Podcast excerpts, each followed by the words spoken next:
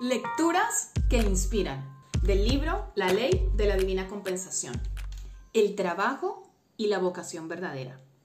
Una de las transiciones más positivas que puedes experimentar es dejar de considerar tu trabajo como un empleo para empezar a considerarlo una vocación. Un empleo es un intercambio de energía en el que tú haces una tarea material y alguien te da dinero a cambio. Sin embargo, una vocación es un campo orgánico de energía que surge de los aspectos más profundos de lo que eres, en la plenitud de lo que Dios designó que fueras e hicieras. Considerar tu trabajo como un empleo en vez de considerarlo una vocación marca la diferencia entre si vas a vivir en el universo milagroso o no. Tienes una vocación simplemente porque estás viva. Tienes una vocación porque eres una hija de Dios. Tienes una vocación porque estás en esta tierra con un propósito divino. Elevarte al nivel de tu posibilidad creativa más alta, expresando todo lo que eres a nivel intelectual, emocional, psicológico y físico para hacer que el universo sea un lugar más bello. Y cuando lo consigues, tu vida entera se convierte en tu sacerdocio, en tu sacerdocio, una manera de servir a Dios y al mundo. Te recuerdo, voy a hacer aquí un pequeño inciso, que si tú no has visto las lecturas anteriores, este libro se basa en sus aprendizajes relacionados con el libro Un curso de milagros. Y un libro, un curso de milagros, utiliza una terminología muy judío-cristiana. Si de pronto a ti no vibras con la palabra Dios, cuando yo la lea, según está en el libro, puedes reemplazarla por universo, divinidad, mente uno, ¿ok? Entonces, ella utiliza simplemente la misma eh, terminología eh, relacionada con el libro que se leyó, con el que está basado este, este libro de La ley de la divina compensación, ¿ok? Venga, continuamos. La mejor manera de invocar tu verdadera vocación es ponerte al servicio de Dios. Si piensas en el dinero solamente como algo que consigues a cambio de hacer un trabajo, nunca te liberarás de pensamientos limitados sobre el dinero. Somos herederas de las leyes que rigen al mundo con lo que nos identificamos. Si, te identificas solo con el plano material, te pones bajo los efectos de severas realidades económicas de escasez y carencia. Pero si te identificas con el plano espiritual, solo estarás bajo la ley de Dios. Estoy buscando trabajo, estoy tratando de averiguar qué debería hacer y no sé cómo voy a llegar a fin de mes. Son frases que confunden al universo. Un hijo de Dios no tiene que buscar trabajo. Un, un, hijo de Dios no tiene que averiguar qué hacer. Un hijo de Dios no tiene que preocuparse por llegar a fin de mes. Un hijo de Dios es simplemente un imán para todas las cosas buenas. El tú que piensa que la vida es una lucha o un lugar en el que estás solo no es verdad, no es el verdadero tú. El tú verdadero ya tiene la función que le ha otorgado Dios y el universo está configurado para apoyarla. La mejor manera de invocar tu verdadera vocación es ponerte al servicio de Dios. La siguiente oración diaria es de un curso de milagros. Donde quieras, donde quisieras que fuera, ¿qué te gustaría que hiciera? ¿Qué te gustaría que dijera y a quién? Mientras que un trabajo está separado del resto de nuestra vida, una vocación es una, es una culminación del resto de nuestra vida. Al esforzarnos por ser lo mejor que podemos ser, creamos el diseño interno mediante el cual lo hacemos lo mejor que podemos al nivel del alma queremos trabajar, queremos crear, queremos ser productivos y servir a los demás y compartir nuestros dones con el mundo. A menudo lo que nos frena no son, no son formas de obstrucción externas, sino internas. Y nada nos libera internamente más que el deseo y la voluntad de servir. El mundo puede darte un trabajo y un trabajo se puede perder, pero una vocación verdadera te pone en un área profesional que no se puede perder, ya que refleja tu disposición de hacer lo que te sientes llamada a hacer de dentro de ti para ayudar a sanar el mundo. Es entonces cuando el universo registra tu, registra tu verdadera sustancia, tu verdadera sinceridad y tu verdadero propósito. Algunas cosas que hagas producirán riqueza mundana. Otras cosas no producirán directamente ninguna clase de riqueza, pero si son las que tienes que hacer, invocarán milagrosamente riqueza desde otras fuentes. Perder un trabajo no significa perder tu vocación, porque como embajador personal de Dios se te ha asignado una tarea permanente. Estás aquí para representar a quien te ha enviado y Él no cambia la idea que tiene de ti. Dios nunca te deja sin trabajo y eso es verdad, no solo acerca de ti, es verdad acerca de todas nosotras. Cualquier cosa que parezca separarnos a unos de otros no es el nivel más profundo de nuestra identidad. Todos tenemos diferentes trabajos, pero el mismo sacerdocio. Algunos somos escritores y artistas, otros matemáticos, algunos ni siquiera tenemos trabajo, tal como el mundo define el trabajo. Pero nuestro valor individual no está determinado por lo que hacemos, sino por la conciencia con la que lo hacemos. Todos estamos aquí para ser canales disponibles para el amor que todo lo cura. El trabajo toma una forma, pero nuestro sacerdocio es el contenido. Incluso si pierdes tu empleo, sigues teniendo tu sacerdocio porque forma parte de la persona que eres. Tu vida no tiene menos valor si estás en paro, como lo define el mundo.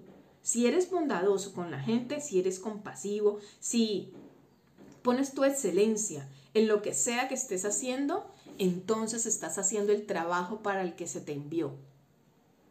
De eso surgirá la siguiente forma necesaria para albergar las energías que estás produciendo. ¿Significa eso que no tienes que buscar un trabajo como lo define el mundo? Por supuesto que tienes que buscarlo, pero lo haces con una conciencia diferente. ¿No te presentas a una entrevista de trabajo? ¿Cómo puedo impresionarlos? Necesito este trabajo de verdad. En vez de eso, tu proceso se parece más a lo siguiente. 1. Pones en manos de Dios tu necesidad de trabajar. Entregarle una situación a Dios significa entregarle tus pensamientos en relación a ella. Estás, estás, programando tu mente para tener los pensamientos más creativos, positivos, perspicaces y beneficiosos. No estás pasándole tu responsabilidad o entregando tu poder sobre algo externo. Estás asumiendo la mayor responsabilidad sobre tus circunstancias, pidiéndole a Dios que haga de tu mente una literal piedra de toque para los avances milagrosos. Avanzas con la confianza que te proporciona Dios. Número 2. Mientras permaneces alerta a cada oportunidad que se presenta, pones tu energía de manera entusiasta en idear y crear nuevas posibilidades. Recuerda que el universo es infinitamente abundante como un huerto lleno de fruta para ti. Pero si tienes hambre, no puedes simplemente mirar el huerto desde el otro lado de la calle. El universo te trajo al huerto. Tú eres el que tiene que recoger la fruta. ¿Estás dispuesta a aprovechar la oportunidad con positividad y fe? Número 3. Rezas y meditas pidiendo una guía interna sobre a quién llamar, qué hacer, etc. Cuando meditas y rezas, emites ondas cerebrales diferentes. Recibes impulsos de percepción y creatividad que no fluyen fácilmente en una mente ansiosa.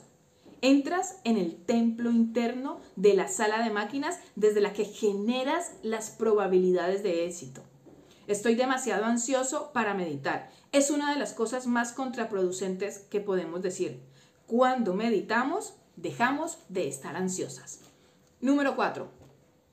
Te das cuenta de que no puedes saber cuál debería ser o dónde debería estar tu próximo empleo. Confías en que hay un plan perfecto para el despliegue de tu bien más elevado, que tu mente racional no puede formular. El plan de Dios funciona y el tuyo no. No puedes saber cómo encaja mejor tu parte en un plan mayor para la sanación del mundo, pero Dios sí lo sabe. Tu trabajo consiste simplemente en abrir tu mente y abrir tu corazón para que entonces una conciencia superior pueda fluir a través de ti. Número 5. Antes de ir a la entrevista de trabajo, audición o reunión, lanzas luz y amor a todas las personas con las que vas a estar y a la situación misma. Tu mente se convierte simplemente en dar y recibir amor, lo que es otra manera de decir, hágase la voluntad de Dios. Ves cada interacción como un encuentro sagrado. Te propones que esta y todas las ocasiones sean situaciones en las que expresas tu ser más verdadero, más brillante, más amoroso. Y lo que suceda más allá de eso, se lo dejas a la inteligencia del universo. No vas a la entrevista para tratar de conseguir un trabajo, vas a hacer tu trabajo. Estos cinco pasos pueden parecer cosas insignificantes, difícilmente parecerían los principios de funcionamiento que mueven el universo. Sin embargo, eso es exactamente lo que son. En el plano espiritual no tienes competidores, no hay competencia para tu posición, ya que eres una expresión única de la mente de Dios. No solo tienes un lugar en el universo, tienes una función esencial en el universo. Solo tú puedes hacer el trabajo de ser tú y el universo mismo queda incompleto sin ti. Darse cuenta de esto no es arrogante, sino humilde, ya que te pones al servicio de la mayor obra que hay, la actualización de tu propio potencial. La función más elevada es simplemente ser la persona que eres capaz de ser y de ese esfuerzo, el desarrollo de tu bondad y positividad, tu vulnerabilidad y disponibilidad a la vida, surgirá tu vocación. Según te vas convirtiendo en quien estás destinada a ser, lo que estás destinada a ser se presentará ante ti como un camino de pétalos de rosa. Puede que estés pensando, no sé cuál es mi vocación, pero Dios sí lo sabe. Él sabe cómo puede encajar de la mejor manera tus talentos y habilidades en su plan para iluminación y curación de todas las cosas. Los talentos que tengas, Él los glorificará cuando los uses para glorificarlo a Él. Y los talentos que ni siquiera sabes que tienes, que ya están latentes dentro de ti, surgirán cuando te entregues más hondamente al amor. Tu vocación es lo que harías, te pagaran por ello o no. Tu vocación es lo que te conecta con tu ser más profundo y la vida que te rodea. Si no tienes ni idea de lo que podría ser eso, simplemente reza. Querido Dios, por favor, úsame y la conciencia de tu vocación aparecerá milagrosamente. Desde pequeñita, mi hija se sentía fascinada por los relatos de reyes y reinas históricos. Me solía decir constantemente, mami, cuéntame una historia de una reina. Incluso siendo muy pequeña, leía libros sobre el rey Enrique VIII y sus esposas.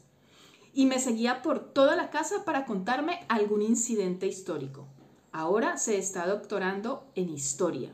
Aunque algunas personas me han sugerido que puede que no le resulte fácil encontrar trabajo como profesora de historia cuando acabe el doctorado, no me preocupa que no sea capaz de ganarse la vida como historiadora, porque la historia no es un trabajo para ella, la historia es su vocación.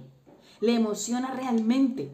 Ya prosiga su labor, su, ya prosiga su amor por la historia, como profesora o escritora o comparta sus conocimientos de alguna otra manera.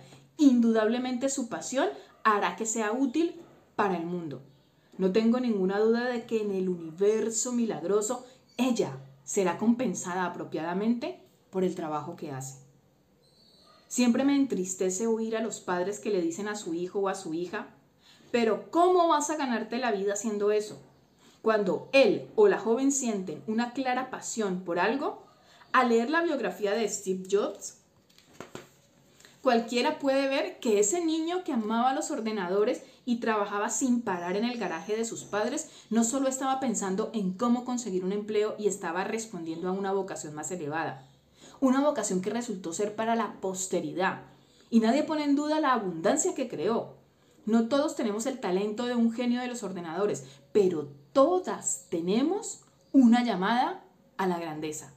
El verdadero tú, tu ser sagrado, está más allá de cualquier límite del mundo de los mortales.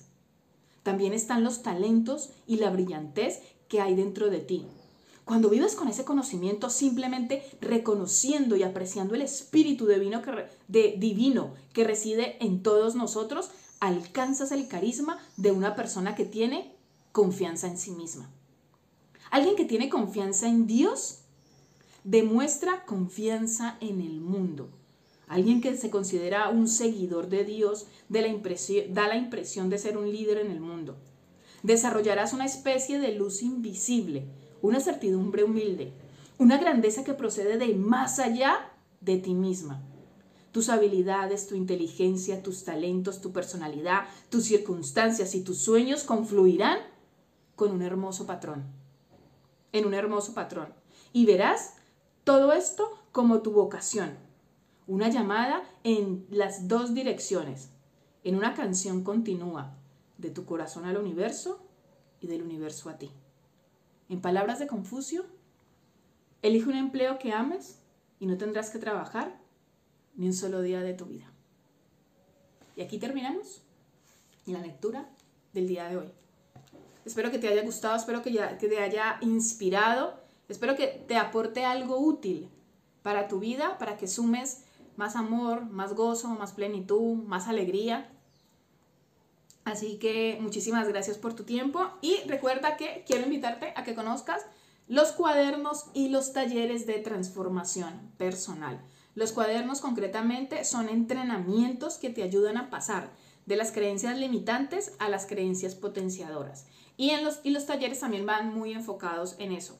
La diferencia entre los talleres de transformación personal y los cuadernos es que los cuadernos realizas un entrenamiento práctico en tu vida cotidiana, ya que son cuadernos que tú vas a tener que escribir, que la escritura es parte del proceso, del método que he creado, creado con estos cuadernos de transformación.